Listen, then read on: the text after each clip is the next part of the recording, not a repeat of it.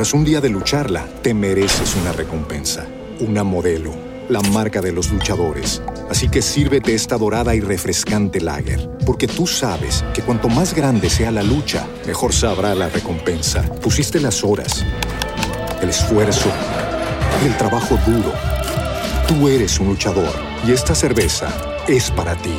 Modelo, la marca de los luchadores. Todo con medida, importada por Crown Imports, Chicago, Illinois.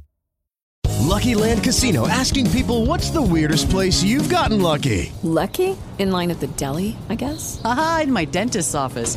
More than once, actually. Do I have to say? Yes, you do. In the car before my kids' PTA meeting. Really? Yes. Excuse me, what's the weirdest place you've gotten lucky? I never win and tell. Well, there you have it. You can get lucky anywhere playing at LuckyLandSlots.com. Play for free right now. Are you feeling lucky? No purchase necessary. Void where prohibited by law. 18 plus. Terms and conditions apply. See website for details.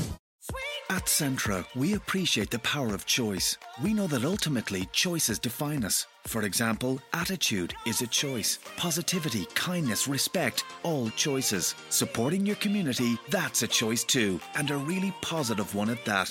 That's why every day our retailers choose community and are helping to contribute to a more vibrant Ireland for today and tomorrow. Choices define us. Choose wisely. Choose to live every day. Centra. Live every day.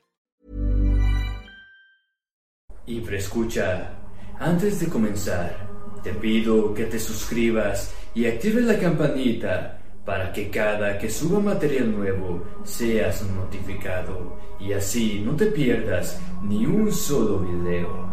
Eso me ayudaría bastante. Muchas gracias. Sin más, que venga el terror.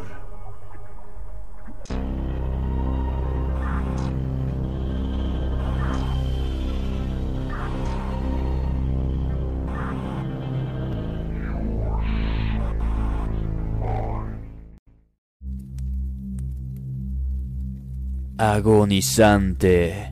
Historia basada en hechos 100% reales.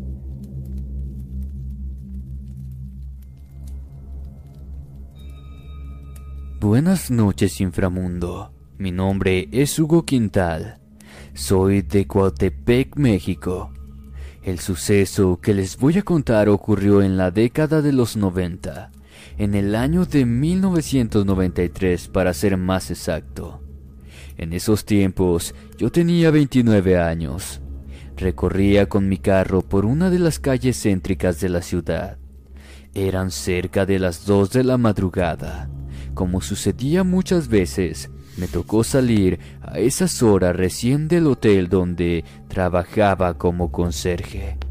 Era una de esas noches lluviosas pero esas fuertes que daban la impresión que, si no paraba, provocaría estragos. Sumado el frío de la época y la soledad del ambiente, le daba un toque algo tétrico. Venía cansado, solo pensaba en llegar a casa para directamente descansar. Mi rutina era algo movida, y el estrés acumulado me tenía de mal humor desde hace ya días. A través del movimiento de limpiabrisas, observé a un hombre tendido sobre la banqueta delante de mí. Pensé que era algún mendigo o un señor que se quedó allí debido al estado de ebriedad. Pero al aproximarme al lugar me di con la espeluznante imagen.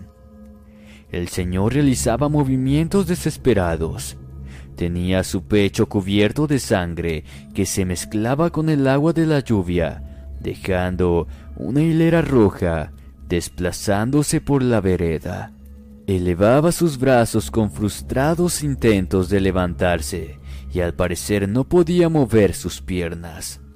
Cuando me estacioné a su lado comprendí el motivo. Tenía su estómago hecho pedazos, signo claro de haber sido atropellado. Me bajé rápidamente para asistirlo. En solo segundos mi ropa quedó empapada por el agua también. Me incliné a su lado en tanto le pregunté qué le había ocurrido. No sabía qué hacer. Si lo movía para subirlo a mi carro podría ocasionarle mayor daño. De su boca escupía sangre constantemente. Me miraba con los ojos asustados y por ratos fruncía las cejas, expresando el sufrimiento que estaba padeciendo. Coloqué mi mano sobre su nuca para ayudarlo a incorporar su cabeza y al instante él me abrazó. Me repetía que lo ayudara, porque el auto que lo atropelló lo dejó abandonado, que yo no hiciera lo mismo porque él no quería perder la vida. La desesperación del momento no me permitió prestar mucha atención a sus palabras. Le pedí que se tranquilizara, que no se moviera, mientras yo buscaba ayuda. Volté para todos lados, pero solo estábamos nosotros en el lugar. En esos tiempos no había celular, pero a dos cuadras logré divisar una cabina telefónica. Volví a recostar su cabeza sobre el suelo. Le pedí que por favor resistiera hasta que llamara a una ambulancia. Él no me dijo nada más. Se quedó allí observándome cómo yo me alejaba de él. La expresión de tristeza que tenía en su rostro todavía la conservo en un cruel recuerdo. Llamé a un hospital para solicitar ayuda. Luego marqué a la policía para dar aviso del accidente. Ambos aseguraron que llegarían pronto al lugar. Solo demoré unos pocos minutos. Es por eso que no me explico lo que pasó posteriormente. Cuando regresé, el hombre ya no estaba. No había rastros de él, ni manchas en el suelo, ni nada que justificara que se había marchado por su propia cuenta. Yo le vi el cuerpo aplastado. No se podría haber puesto de pie. Tampoco había señales de que alguien lo hubiera sacado del lugar. Cuando llegó la ambulancia no supe qué decir. Por obvias razones no me creyeron. Se retiraron del lugar enfurecidos conmigo. Actitud diferente fue la de los policías que sin pensarlo mucho me pidieron que los acompañara, pues yo estaba en total shock. Estuve con ellos solo una media hora hasta que me tranquilicé. Luego de darle los detalles me dejaron regresar a mi casa. Esa fue la última vez que me pasó algo parecido. Por suerte los policías me ayudaron un poco para poder entender lo que había pasado. Según ellos, se podría haber tratado de algún alma en pena, pues no era la primera vez que sucedía eso en esa calle. Pues yo estoy muy seguro de lo que vi, pues hasta toqué a esa persona. Sentí su cuerpo palpable. Sea lo que haya sido, es un misterio que me acompañará por siempre.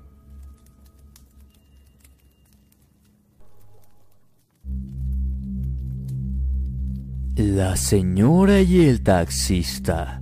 Historia basada en una experiencia real.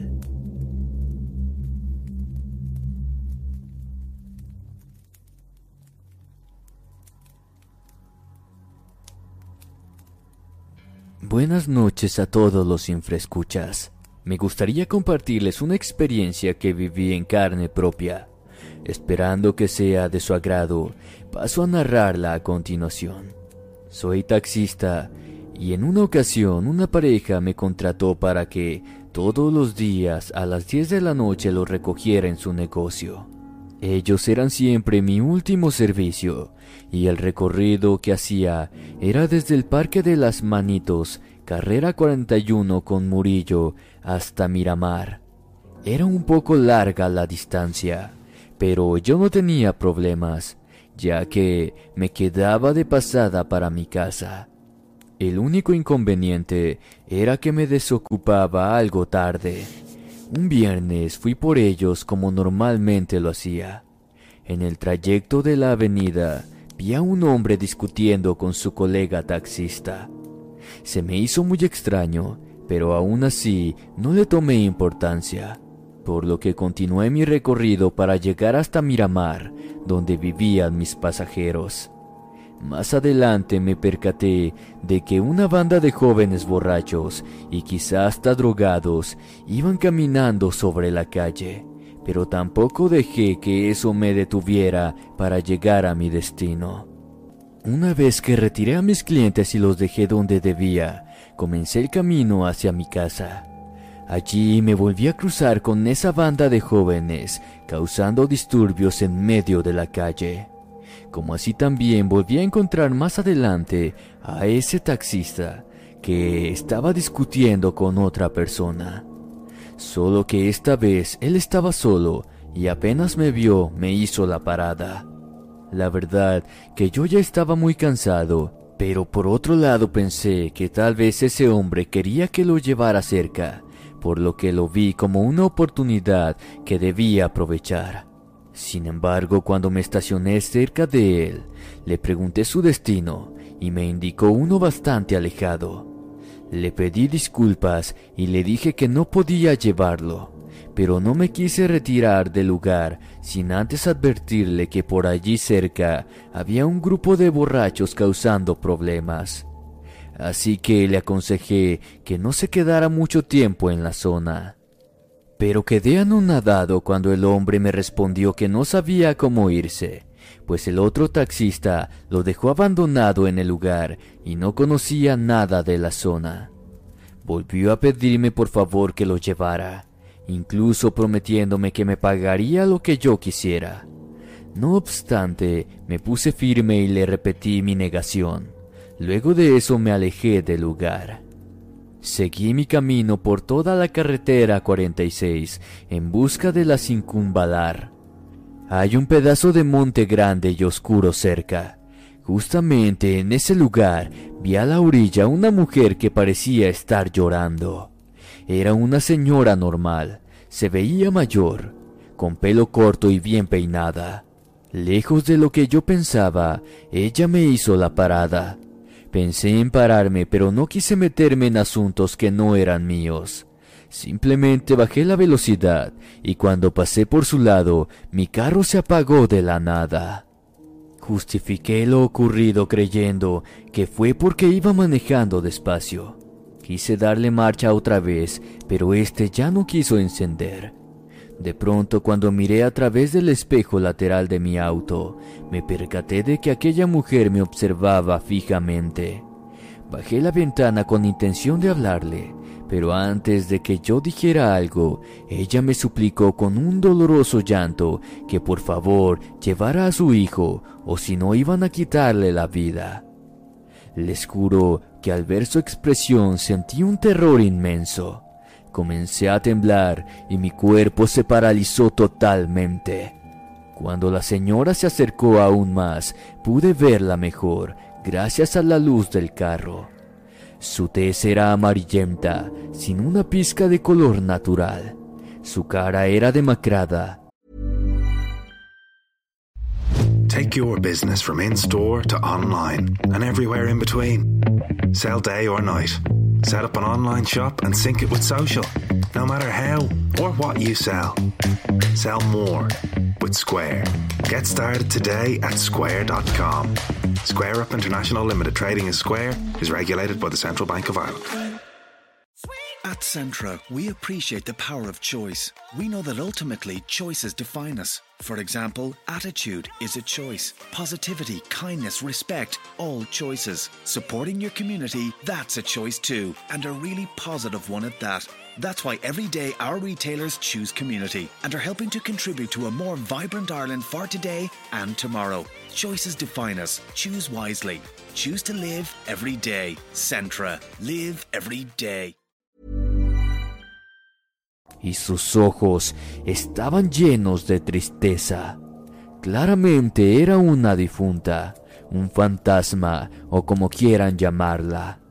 Yo me volteé hacia el frente nuevamente y desesperado intenté encender mi carro mientras que ella me repetía una y otra vez que llevara a su hijo, que no lo dejara allí o si no le quitarían la vida. No sé cómo ni por qué, pero cuando le puse el cambio en reversa, de la nada el carro se prendió. Salí del lugar preso del susto, a la vez que me preguntaba por qué esa mujer me decía esas cosas. Sin darme cuenta llegué hasta aquel muchacho a quien yo no quise llevar. Todavía aturdido por lo que había visto, le dije que se subiera rápidamente al carro. Increíblemente la banda de borrachos estaba ya cerca de nosotros, y seguramente si yo no hubiera vuelto por el joven, éste sería atacado. Cuando esa misma banda nos vio, comenzaron a correr hacia nosotros. Aceleré el carro a fondo y salimos de la zona. Tanto mi pasajero como yo estábamos sorprendidos. No decíamos absolutamente nada. Cuando pasé nuevamente por donde había tenido el espeluznante encuentro con la señora, ya no había nadie allí. Aún con miedo seguí mi camino. Cuando tomé una curva para cogerla sin cumbalar, sentí una presencia rara en el interior del carro. Al mirar por el retrovisor, quedé petrificado. Ese mismo fantasma de la señora iba sentada al lado del muchacho, no más que ahora estaba sonriendo, mientras que yo tenía mis manos y pies duros. No podía frenar, solo temblaba y casi lloraba del miedo. Cuando llegamos por la 38 con barrio a la pradera, tuve el valor de volver la vista hacia el retrovisor. Ya no iba la mujer, había desaparecido. Es recién que pude respirar más tranquilo y me detuve. El joven inmediatamente me miró asustado y me dijo que por favor no lo dejara allí porque tampoco sabía cómo salir de ese lugar. Luego me contó que fue con unos amigos a una fiesta donde estos pelearon y todos corrieron. Pero como él no conocía nada, se quedó esperando algún taxi. Una vez más volvió a ofrecerme pagar lo que yo quisiera para llevarlo. Me quedé pensando sobre lo que nos acababa de pasar. Sabía que no podía arriesgarlo al dejarlo ahí solo, por lo que acepté hacer el viaje. Pasó un buen rato para que pudiera tranquilizarme y comenzar a platicar con el joven. Le decía que ese lugar era peligroso, advirtiéndole que ya no se volviera a meter en esa zona, ya que lo más seguro es que esa banda borracha le hiciera daño. Él me confesó que cuando los vio acercarse tenía miedo. Quiso correr pero sabía que lo alcanzarían.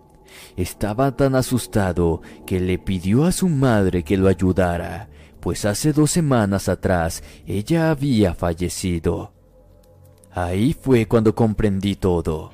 Le comencé a preguntar sobre las características de su madre, a la vez que yo le decía los detalles de la mujer que se me había manifestado. El joven sorprendido me preguntó cómo es que yo sabía esas cosas, a lo que le respondí que ella se me había aparecido, que fue ella quien me mandó a recogerlo. Se puso a llorar desconsoladamente. Fue tan fuerte ese momento que no pude evitar llorar con él. Cuando llegamos a su casa, me despedí diciéndole que rezara por el descanso de su madre. Él me lo agradeció dándome un fuerte abrazo. Esta experiencia la viví yo mismo, nadie me la contó, es completamente real. Esa mujer me mandó a proteger a su hijo, dejándome bien en claro que el amor de madre no tiene límites.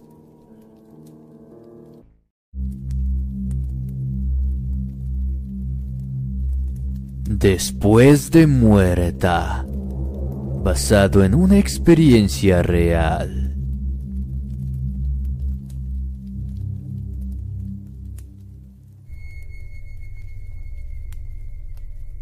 El siguiente relato me lo contó mi abuelo, que a su vez fue su abuelo quien se lo contó. Estremecedor como el semblante que él tenía esa vez que lo compartió. Mi nombre es Paolo Rufino, vivo en Toluca, México. Con el permiso de mi abuelo les hago llegar su experiencia. En esos tiempos mi abuelo tenía 12 años de edad. El pueblo donde vivía estaba poco urbanizado. Los ranchos estaban muy separados entre sí y contaba con una sola tienda que los abastecía de los elementos necesarios para el día a día. Su abuelo de nombre Serafín, campesino, criado entre los montes y animales que tenían en el rancho, solía ser buena persona, hasta que el alcohol cambiaba su personalidad crudamente.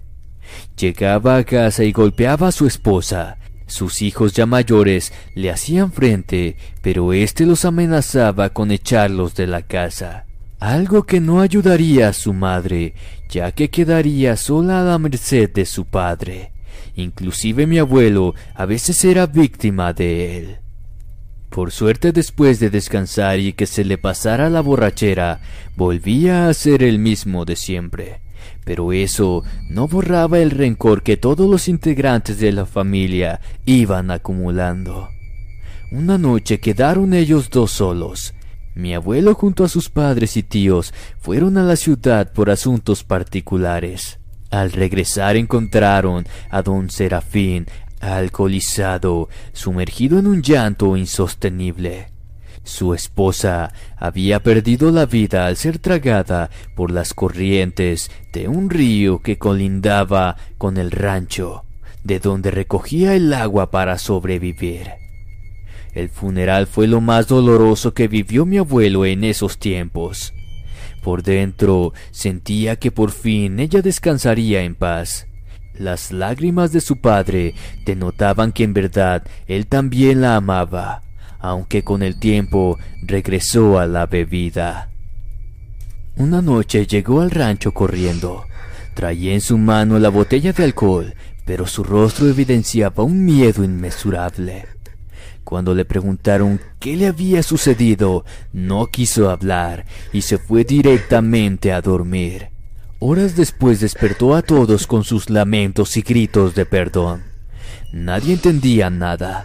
Pensaban que su salud mental estaba siendo afectada por el vicio. Pero era indudable que eso le provocaba pánico, pues llegó a tal punto que le pidió a su hijo menor que se quedara con él en su habitación. Sin embargo, eso no detuvo su flagelo. No había noches en que no se despertara de la misma manera, y fueron incontables las veces en que llegó a casa ensangrentado diciendo que el innombrable lo había castigado. A medida que su cordura disminuía, él comenzó a enfermarse físicamente. Una curandera le dijo a mi padre que a él no le perseguía ningún demonio, más bien era un alma quien lo martirizaba. Una madrugada lo encontraron alcoholizado cerca del río, llorando frente a la cruz que conmemoraba el fallecimiento de su esposa. Él no se dio cuenta que lo estaban observando cuando lo escucharon pedirle disculpas por todo el daño causado. Días después amaneció agonizando cerca de los corrales de los animales, con todo el cuerpo lastimado.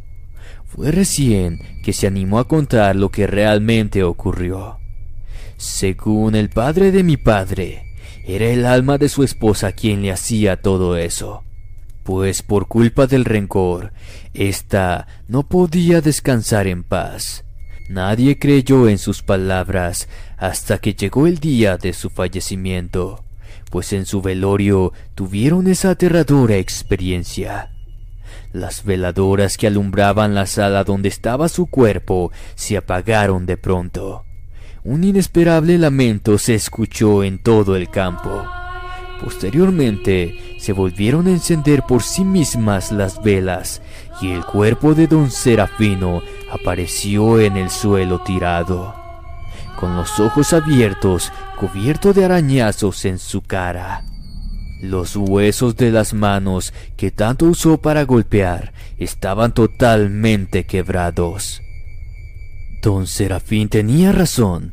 Fue el alma de su esposa quien lo persiguió hasta el final, pues el hijo con quien compartía su cuarto contó algo que éste le confesó en sus últimas borracheras, haciéndole prometer que no dijera nada hasta después de su deceso. La noche en la que ella falleció ahogada en el río no fue a recoger agua. Don Serafín la había mandado a buscar alcohol a la tienda, y para ello debía cruzar la corriente. Su alma penó hasta castigar al hombre que la hizo sufrir en vida, tratando quizá así de que dejara de hacer lo mismo con el resto de la familia. Las almas a veces se quedan vagando en este mundo y no todas son benevolentes. Algunas se ocupan de hacer lo que en vida no se atrevieron. ¿Qué tal amigos? Espero su opinión en la caja de comentarios y espero les haya gustado este video. No olviden suscribirse, darle like y compartir. Me ayudarían bastante. Me despido no sin antes desearles dulces pesadillas. Buenas noches y hasta la próxima. At Centra, we appreciate the power of choice. We know that ultimately choices define us. For example, attitude is a choice. Positivity, kindness, respect, all choices. Supporting your community, that's a choice too, and a really positive one at that. That's why every day our retailers choose community and are helping to contribute to a more vibrant Ireland for today and tomorrow. Choices define us. Choose wisely. Choose to live every day. Centra. Live every day. Tras un día de lucharla, te mereces una recompensa, una modelo, la marca de los luchadores. Así que sírvete esta dorada y refrescante lager, porque tú sabes que cuanto más grande sea la lucha, mejor sabrá la recompensa. Pusiste las horas, el esfuerzo, el trabajo duro. Tú eres un luchador y esta cerveza es para ti. Modelo, la marca de los luchadores. Todo con medida, importada por Crown Imports, Chicago, Illinois. Lucky Land Casino asking people what's the weirdest place you've gotten lucky? Lucky? In line at the deli, I guess? Aha, in my dentist's office. More than once, actually. Do I have to say? Yes, you do. In the car before my kids' PTA meeting. Really? Yes. Excuse me, what's the weirdest place you've gotten lucky? I never win and tell. Well, there you have it. You can get lucky anywhere playing at LuckyLandSlots.com. Play for free right now. Are you feeling lucky? No purchase necessary. Void where prohibited by law. 18 plus. Terms and conditions apply. See website for details.